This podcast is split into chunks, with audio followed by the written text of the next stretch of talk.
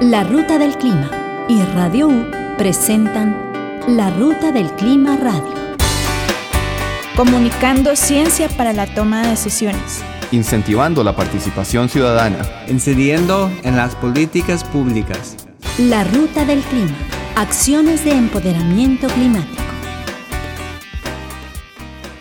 ¿Qué tal? Bienvenidas, bienvenidos a este espacio sobre cambio climático. Hoy estamos iniciando una nueva temporada Hoy somos la Ruta del Clima Radio, felices realmente de continuar con este tema que es fundamental, que es trascendental, que es de suma importancia que todas y todos estemos al tanto porque definitivamente hay que tomar acción en este tema. Soy Cintia Calderón Montero y espero que nos acompañen esta media hora. Recuerden que todos los lunes vamos a estar hablando de cambio climático en la Ruta del Clima Radio, hoy iniciando nueva temporada.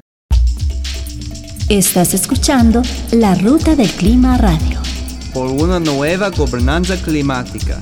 Comunicando ciencia para la toma de decisiones. Generando conciencia para las transformaciones necesarias. La Ruta del Clima. Acciones de empoderamiento climático. Tenemos una invitada especial, ingeniera Eida Arce. Ella es asesora en temas de Gestión Ambiental para la Unión Nacional de Gobiernos Locales. Buenos días, Eida. Buenos días, compañeras. Mucho gusto. Un placer estar con ustedes. Y eh, para la Unión Nacional de Gobiernos Locales también un gusto poder conversar en temas de cambio climático y gestión ambiental en los municipios. Gracias, Eida. Tal vez si nos pudieras contar un poco qué acciones de, de cambio climático están llevando a cabo los gobiernos locales.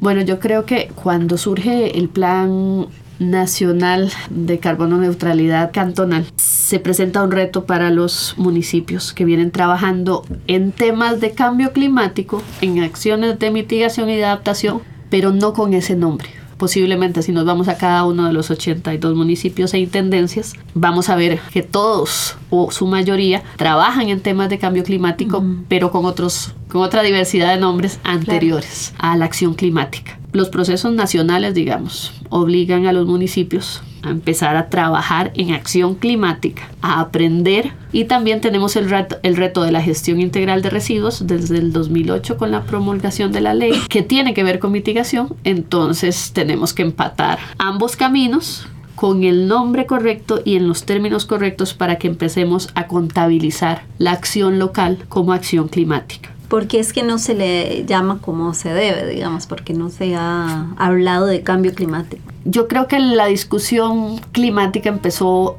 en los gobiernos nacionales. Entonces, el trabajo a nivel local tiene otros nombres. Ordenamiento territorial, que es todo un reto en Costa Rica. Gestión de cuenca, protección de nuestros ríos, de las zonas vulnerables, protección de nacientes, gestión de riesgo, atención de emergencias son nombres que vinieron antes, digamos, y a partir de ahí se establecieron acciones. Y hasta ahora queremos hacer un esfuerzo porque nuestros gobiernos locales reconozcan toda la acción climática que hacen y empecemos a contabilizarla y contarla. Estás escuchando La Ruta del Clima Radio. Si sentís preocupación por el cambio climático, desplazarte a pie, en bus o en bicicleta son acciones que te permiten reducir tu huella de carbono. La ruta del clima. Acciones de empoderamiento climático. La Ruta del Clima Radio, iniciando una nueva temporada. Recuerden que estaremos los lunes a partir de las 8 de la mañana, como siempre lo hemos hecho, hablando de cambio climático. Absolutamente importante, por favor, quédense acá y entérense de todo lo que está pasando en el planeta en este tema del clima como ella nos estuvo contando, al final los gobiernos locales realizan acción climática, pero a partir de ahora y de, la urgencia que tenemos para reducir emisiones y para adaptarnos al cambio climático, tienen que empezar a, manejar un, un, lenguaje diferente y entender retos tal vez un poco distintos. Se me ocurre, por ejemplo, que sería interesante explicarle a nuestra audiencia por qué la gestión integral de residuos tiene una relación tan importante con el cambio climático. Conversábamos previo al programa ¿verdad?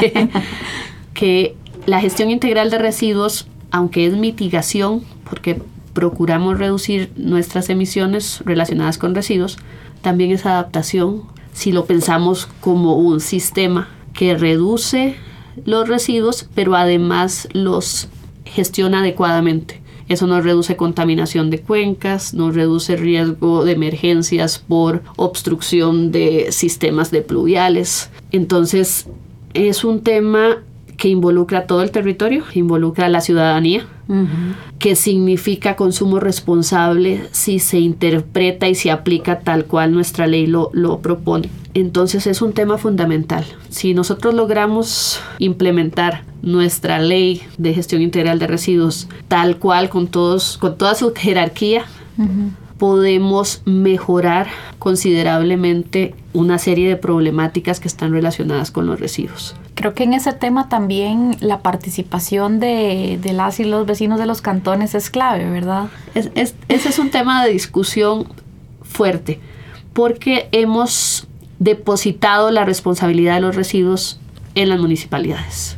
Y la responsabilidad de los residuos es de cada uno uh -huh. de nosotros y esa parte tenemos que hacer un cambio de chip.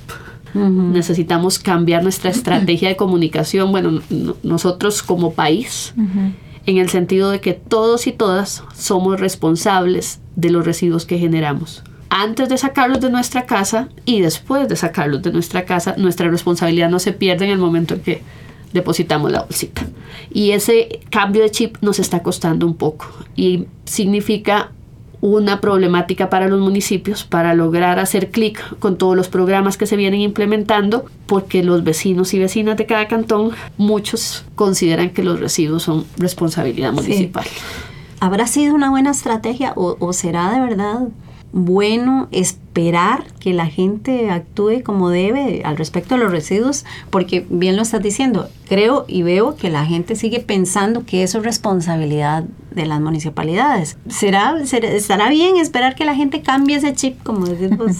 Tenemos que trabajar en muchas líneas. Por ejemplo, el planteamiento de nuestra ley de gestión integral de residuos hacía un poco difícil las sanciones y la Unión Nacional de Gobiernos Locales junto con la Asociación Nacional de Alcaldes e Intendentes con apoyo al Ministerio de Salud, con consulta a los gestores, promovió una reforma que está ya casi por, por pasar el proceso legislativo para que los municipios puedan utilizar las multas como un mecanismo de corrección de conductas uh -huh. inadecuadas. ¿Y funcionan las multas? La idea antes el problema era que las municipalidades para poder sancionar una acción incorrecta tenían que pasar por el Tribunal Ambiental Administrativo, uh -huh. que tiene una carga de trabajo muy grande. Entonces ahora lo que se pretende es que la multa sea más como al estilo el cobro de parqueos, los parquímetros o las multas de tránsito. Eso permite mayor rapidez uh -huh. y que la MUNI sancione, uh -huh.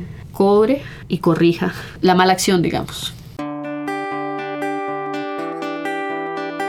La Ruta del Clima. Acciones de empoderamiento climático. Búscanos como larutadelclima.org.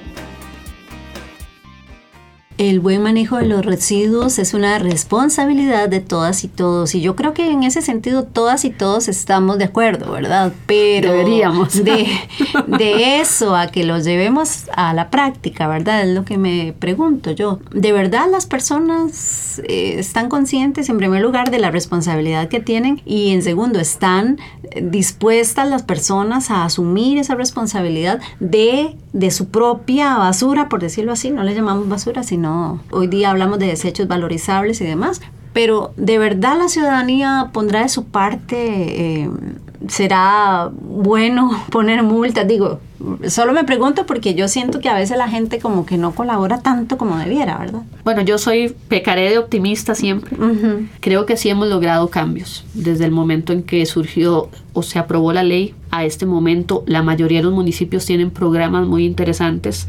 Sí unos con mayor alcance, uh -huh. otros como pilotajes, pero todos han hecho un esfuerzo por ampliar eh, sus servicios y poder recoger valorizables. Hay pilotajes en orgánicos uh -huh. y está la recolección, mucho mejor recolección de los del resto, digamos que no es, uh -huh. no es valorizable. Sí, hemos avanzado. Sí, sí hay un avance, no tan rápido como quisiéramos, pero también creo que no es nuestra comunicación sobre la gestión integral de residuos a nivel país. La visión del espíritu de la ley no ha sido transmitido en todos los canales que se podría. Entonces el esfuerzo se ve en el territorio, pero no necesariamente luce igual en cada uno de los cantones al final no podemos olvidar que son 82 realidades. Sí, más las intendencias. Más las intendencias, más incluso dentro de, de, los cantones puede haber lugares donde puede que haya muy buen servicio de recolección, incluso haya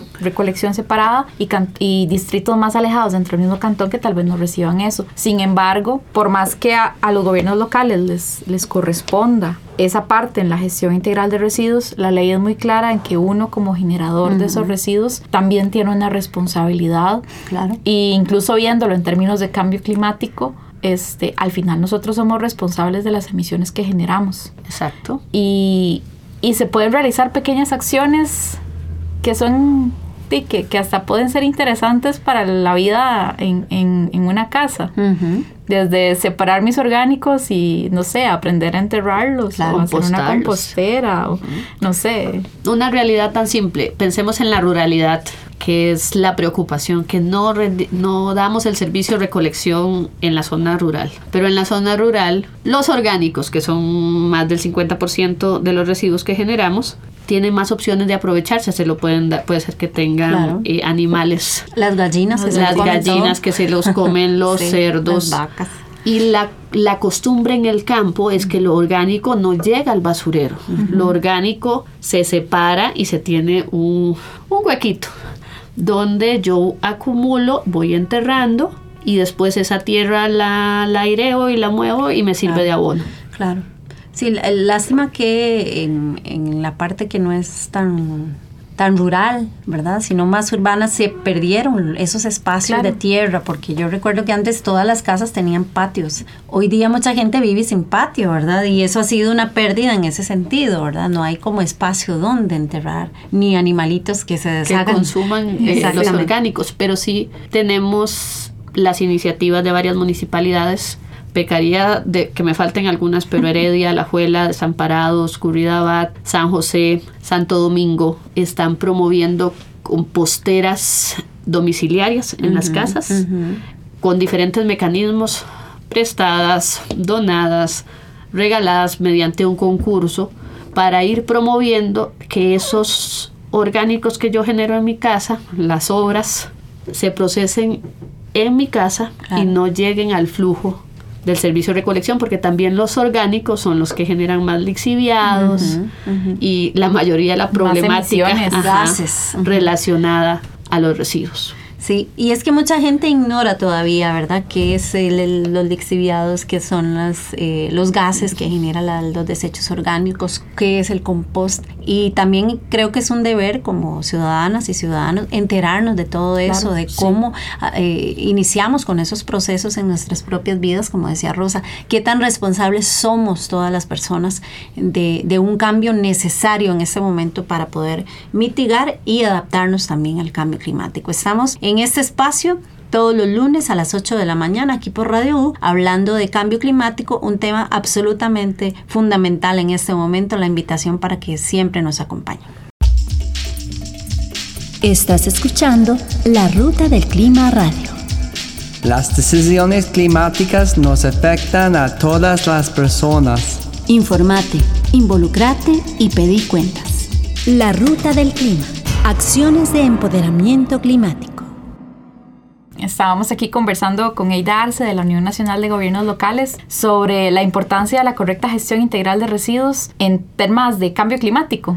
Y justo estábamos hablando de que, bueno, este, no es solo responsabilidad del gobierno local, sino también nuestra de, de ser un, un, generador responsable, separar, ojalá hacer compostaje, ojalá tener un huequito si tenemos patio y enterrar nuestros orgánicos ahí sin ningún miedo. Y bueno, Cintia, vos decías algo muy importante y es que la gente tiene que entender qué son lixiviados y qué y qué son gases, hablamos y hablamos de gases de efecto invernadero, pero bueno, ¿y qué es esto, verdad? Sí. sí, yo vi un documental muy interesante que decía que si las personas pudieran ver los gases, podrían entender lo que está pasando, pero como los gases no se ven, ¿verdad? Entonces en este documental se ponían como de colores los diferentes gases. Es estamos rodeadas y rodeados de gases. Claro. Y esos gases los generamos de muchas maneras, ¿verdad? Y ahí es donde tenemos que darnos cuenta que somos cómplices de lo que está pasando, ¿no? Pero que tenemos la oportunidad de hacer un cambio. Así es. Tal vez si nos puedes contar un poco por qué se generan gas, qué, qué- cuál es el gas de efecto invernadero, cuál estamos evitando cuando, cuando estamos separando residuos o, o teniendo estrategias de ese tipo.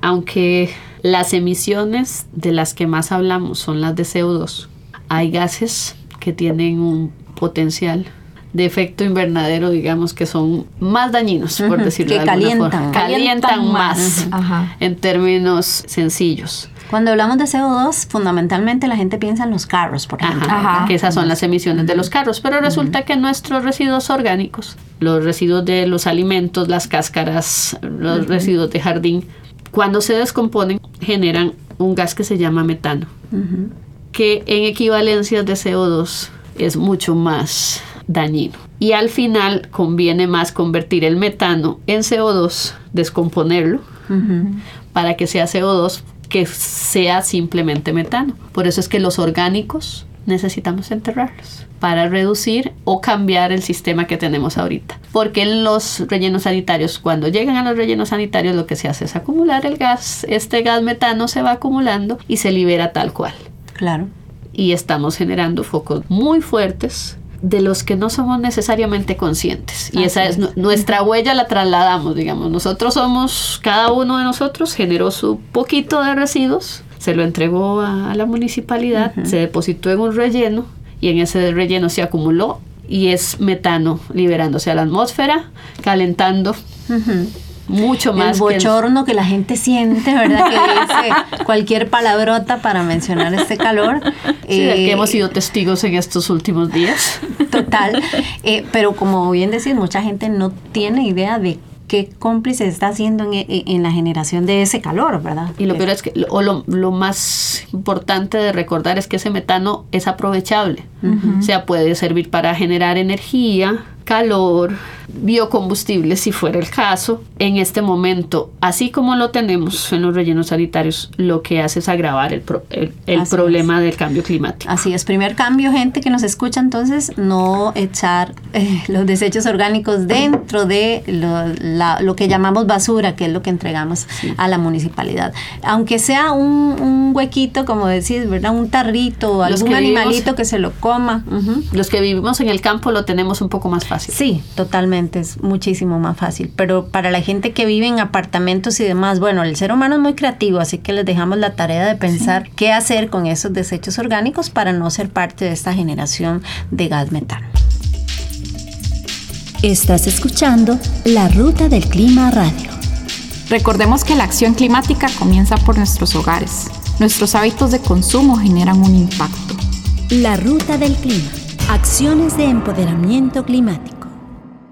Bueno, Aida, este, nos estuviste comentando la importancia de las acciones individuales, pero también que los gobiernos locales, además de tener un reto grande, están haciendo, están desarrollando proyectos muy interesantes. Tal vez si nos pudieras contar ya algún proyecto Bueno, que se está encaminando. Desde la Unión, la Unión Nacional de Gobiernos Locales es ejecutora de un proyecto de bienes públicos regionales del BIT. Como parte de este proceso, bueno, se está trabajando en Guatemala, Honduras y en Costa Rica. Se va a generar una caja de herramientas al final del proceso, el otro año, si Dios lo permite, donde eh, los gestores municipales van a tener eh, valga la redundancia, herramientas para mejorar su trabajo. En el caso de Costa Rica, se, se hizo el estudio de factibilidad para establecer un proyecto regional en la provincia de Cartago. Un proyecto de gestión integral de residuos, porque nosotros hemos tenido rellenos sanitarios. La propuesta es un sistema que tenga biodigestión anaerobia, para los orgánicos que al final representan el 50% de lo que generamos. Entonces es como lo... La mitad lo de la bolsa de basura. Ajá, la mitad de la bolsa de basura,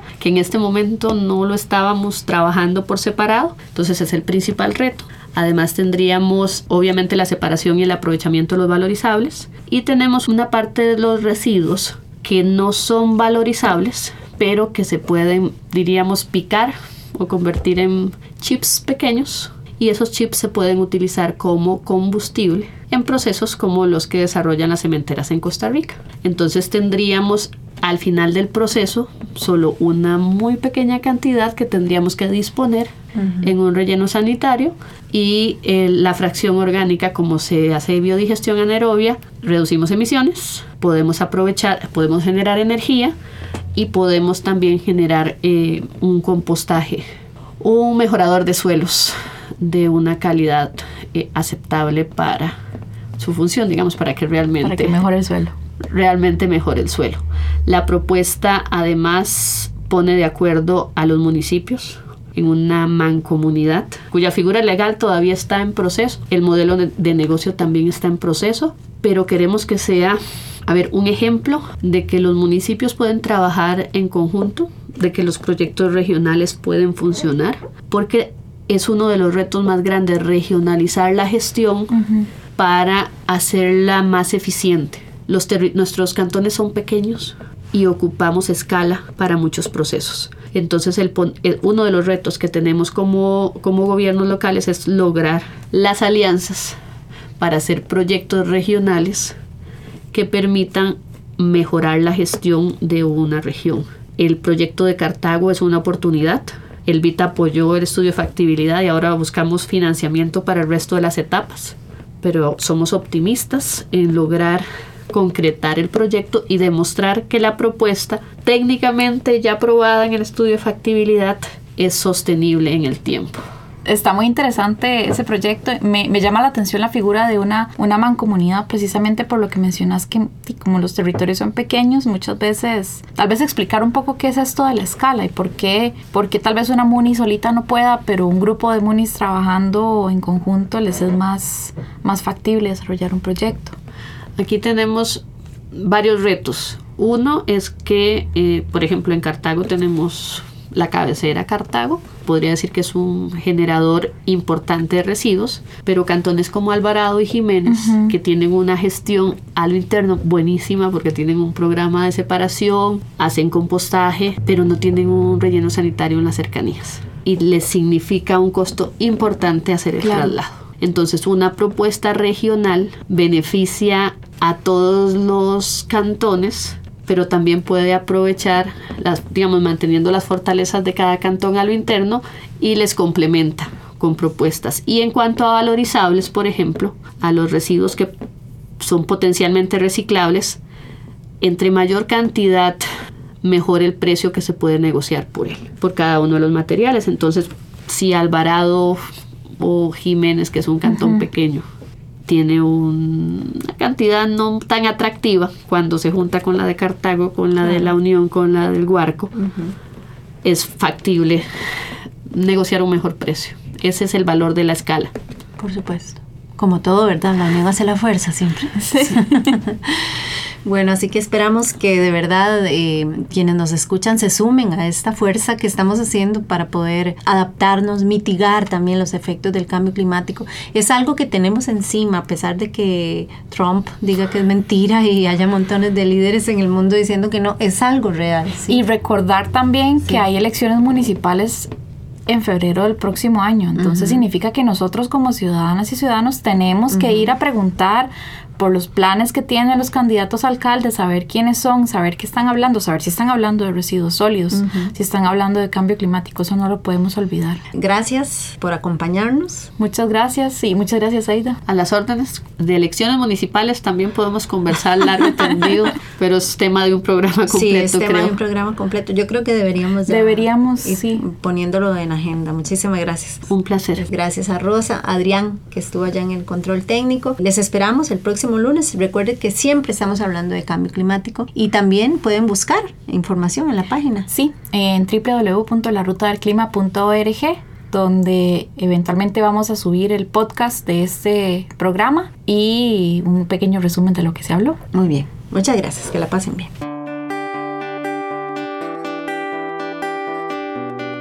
Esto fue La Ruta del Clima Radio. Apertura hacia la información climática. Generando conciencia para las transformaciones necesarias. Promoviendo el desarrollo sostenible. Te esperamos todos los lunes a las 8 de la mañana por Radio U. 101.9.